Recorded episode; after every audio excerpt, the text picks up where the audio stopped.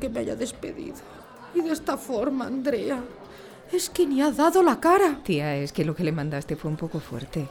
Al menos te podías haber ahorrado el gift del tío Bizco, digo yo. Que fue un error. Yo no quería mandarle ese mensaje, quería desahogarme pensando que se lo iba a mandar. Pues te desahogaste bien, como yo. ¿Qué?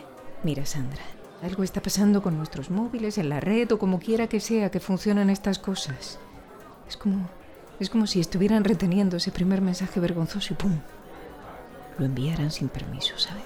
¿Qué voy a hacer ahora? Me pregunto si esto le pasa a todo el mundo. No creo que sea una cosa solo nuestra. No sigas por ahí, Andrea, ha sido un error. Yo no me equivoqué. Oh, claro. Ni tú tampoco. Mira alrededor, Sandra. Pálido number uno a tu izquierda. Pálido number dos detrás de ti. Camarera, pálida number tres. Como sigamos así, vamos a formar un cuadro de lo más vampírico entre todos. ¡Uy! Juana, Me invita a una cena romántica en su casa. ¿Quién es Juana? La de material. Últimamente me traía más bolis de la cuenta y se quedaba hablando conmigo un buen rato. y yo que pensaba que era por aproximarse a Javi. Ya, tú tan perspicaz como siempre. Llámala. ¿Y qué le digo? Tú llámala.